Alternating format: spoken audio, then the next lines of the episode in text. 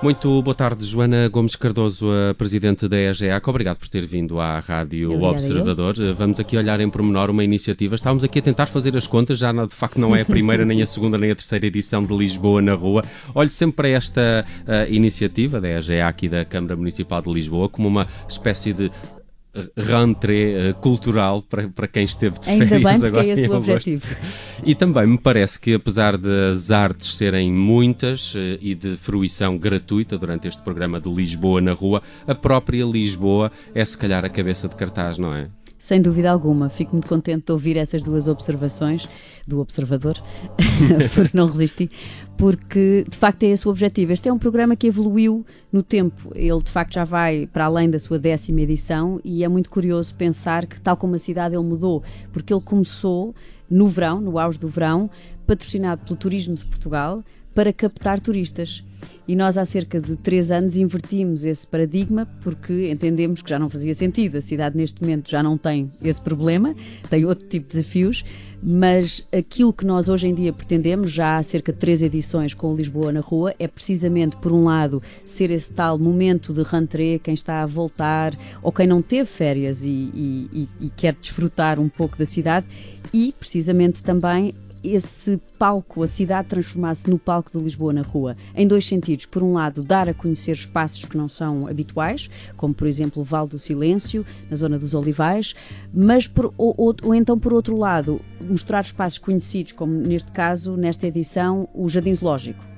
Provavelmente não haverá um Lisboeta que não conheça, um, que faz os seus 135 anos, mas apresentá-lo de uma outra forma. Neste caso, vamos fazer cinema ao ar livre no Jardim Zoológico. Portanto, esta duplicidade que ao longo deste mês de grandes de várias atividades, umas de grande público, outras de muito pequeno público, mas na verdade dar a conhecer a cidade Uh, de uma forma que gostaríamos que fosse diferente da, da habitual. Hum. O Lisboa na Rua passa de facto por, por praças, por jardins. Já hoje, durante a tarde, vi televisões em direto de uma praça lisboeta, onde estava a decorrer uma sessão uh, de, do, do, do, Festival Lisboa Mágica, que também faz parte deste Lisboa na Rua. Aliás, há aqui uh, três eventos que estão sobre este guarda-chuva Lisboa Mais, na Rua. provavelmente ainda.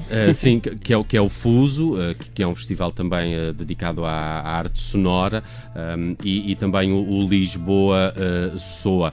São, são 13 eventos que eu não sei se já existiam antes de Lisboa na Rua ou pós. Como é, como é que isto aconteceu e como é que eles também surgem no Lisboa na Rua? O, o Lisboa na Rua, eu gosto de dizer, tal como esta, este caderno que, que, que, os ouvintes se calhar não podem ver, mas que podem descobrir online no culturanarrua.pt, é um programa muito orgânico. Há ideias que vêm, que são nossas, da EGAC, dos nossos espaços, dos teatros, dos museus, dos sítios que gerimos, há ideias que são de, do tecido cultural da cidade, que vêm ter connosco, no, nos propõem, e no fundo Lisboa na Rua é uma espécie de um chapéu de chuva grande para várias iniciativas que, por sua vez, têm outro tipo de festivais. E esse exemplo que deu, por exemplo, do Lisboa Soa, partiu uh, de uma pessoa concreta, a Raquel Castro, que é uma pessoa que se dedica ao estudo da arte sonora, tem um doutoramento em arte sonora, que eu devo confessar que era algo que eu desconhecia que existia, uhum. até ela uh, nos falar connosco e que tem o seguinte mérito: o, o, até agora, este tipo de, de iniciativas, por exemplo, decorria uh, para nichos, portanto, para pessoas muito especializadas que estudam Dessa estes área, não é? assuntos e esta área. E o facto de estar integrado neste programa, que é de massas e que é aberto a, a, a todos, uh, faz com que pessoas que, que, de outra forma provavelmente nunca se cruzariam com esse universo uh, apareçam e não tenham, não se sintam intimidadas por de repente uh, estarem, estar com esse tipo, nesse tipo de iniciativas. E foi algo que sentimos logo desde a primeira edição, portanto, o Lisboa, na na, Lisboa Soa. Julgo que esta é a sua terceira edição, vamos regressar à estufa fria. E, e, desde a primeira edição que isso foi muito curioso e que uh, todos os intervenientes, os artistas que estão, como, eu, como, eles próprios diziam, habituados a ter cinco pessoas, de repente ficavam muito. Esta música é muito boa.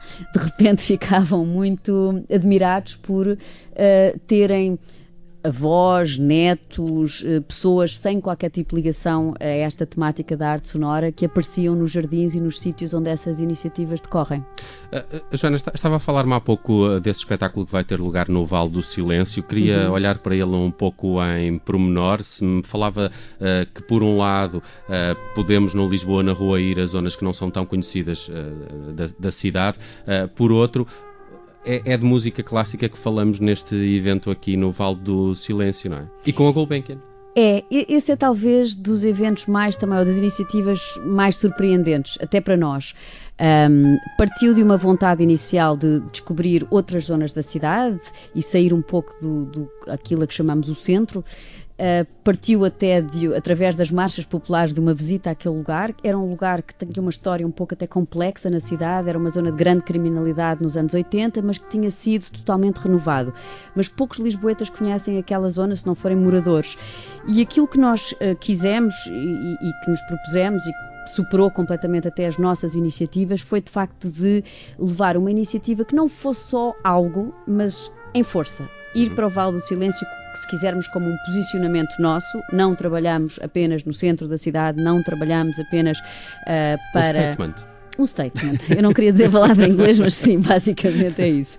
E, e então uh, partimos à procura de parceiros, alguém com com quem pudéssemos fazer com, com a dignidade que queríamos.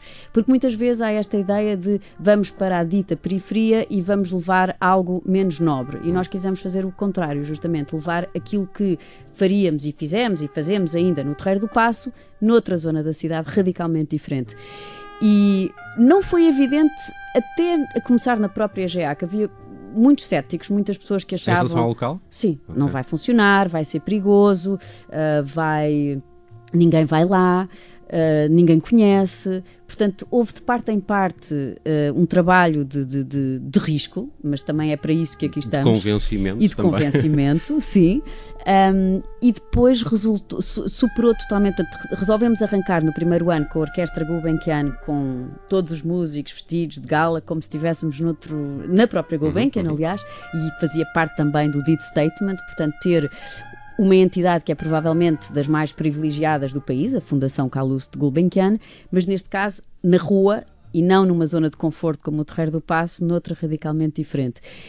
E resolvemos abrir em grande com Carmina Burana, algo, enfim, que mesmo quem não conheça ou não seja um grande conhecedor de música clássica certamente já ouviu, nem que seja num anúncio de uma Gillette, que em tempos houve nos anos verdade. 80. E, e quando eu digo superou as nossas expectativas, basicamente o que aconteceu foi nós estávamos à espera de cerca de 5 mil pessoas, tínhamos aliás só uma ambulância e apareceram 17 mil. Uh, no ano seguinte, 22 mil e este ano, a, Fundação Gulbenkian imediatamente disse, a Orquestra Gulbenkian neste caso, que gostaria de continuar a trabalhar connosco neste projeto, portanto já vamos Chama-se nesta... Amor no Val? Vai ser o Amor no Val, ou Amor no Silêncio, um, porque são áreas de ópera. Portanto, okay. algumas das áreas de ópera mais conhecidas e voltámos novamente a apostar nesta ideia de que Primeiro, não é preciso ter conhecimentos especiais, não é preciso ter uma instrução musical para poder apreciar este tipo de concertos, que são, aliás, como muito deste programa, passam-se literalmente na relva. Uh, outra da, dos aspectos engraçados do primeiro ano do Val do Silêncio foi as pessoas chegavam e diziam: Mas uh, onde é que eu me sento? Onde é que estão as zonas? E não, não havia zonas, era na relva, um bocadinho à inglesa, se quisermos. Uhum, uhum. Cada um leva a sua manta, houve pessoas que faziam piqueniques antes do concerto, e é muito esse espírito que queremos incutir, porque é um espírito de inclusão, de democracia, uh, que, que de facto queremos trabalhar na cidade, cada vez mais. Uh, Joana, estamos aqui a chegar ao final do nosso tempo. A propósito disso da relva, estava aqui a olhar no programa o concerto da Real Combo Lisbonense, que eu não vejo ao, ao vivo há, há, há, já algum tempo e que no dia 7 de setembro uh, vão estar no, no Jardim da Estrela. Eles que fazem um, um baile sempre muito, muito interessante. Já falou do Cinecidade, das sessões de cinema, que eu falei cá esta semana por causa dessas sessões de cinema do, do Jardim Zoológico e só hoje é que percebi que fazem parte do Lisboa uh, na Rua, com muitas uh, propostas também para, para toda a família naquela zona de entrada do, do Zoo, não é? A uhum, zona de acesso uhum. livre. Faz 135 anos. E depois, as quintas-feiras são dedicadas ao fado. O Jardim do Torel vai uh, também o Vasco da Gama, Quinta das Conchas, Parque dos Moinhos de Santana, nomes como uh, Ana, uh, Mariana Bobó, Helder Moutinho e Cristina Branco, também aqui um, um olhar à, à, tradição. É uma espécie de modernidade e tradição misturada também neste, neste Lisboa na rua. É, sem qualquer tipo de complexos. Nós somos a organização que organiza as festas de Lisboa há muitos anos, portanto, a dimensão popular é algo com o qual estamos muito familiarizados e que gostamos, mas achamos que justamente não tem que haver uma segregação. Uh, festivais como, em festivais como este, todas essas dimensões, seja o que falávamos há pouco, a arte sonora, uh, até uh, ao fado mais tradicional, podem perfeitamente coexistir. Hum. Podem passar pelo site cultura na rua.pt, tem lá todo o programa deste Lisboa na Rua, que arranca precisamente hoje e decorre até ao final de setembro? 20... Até o dia 29 de setembro. Até ao dia 29, com muitas propostas gratuitas. Joana Gomes Cardoso, Presidente da EGA, que foi convidada esta tarde na rubrica Cabeça de Cartaz. Muito obrigado por ter vindo Obrigada e muitos parabéns por este programa. Estão todos convidados ao longo dos próximos dias a usufruírem destas propostas do Lisboa na Rua.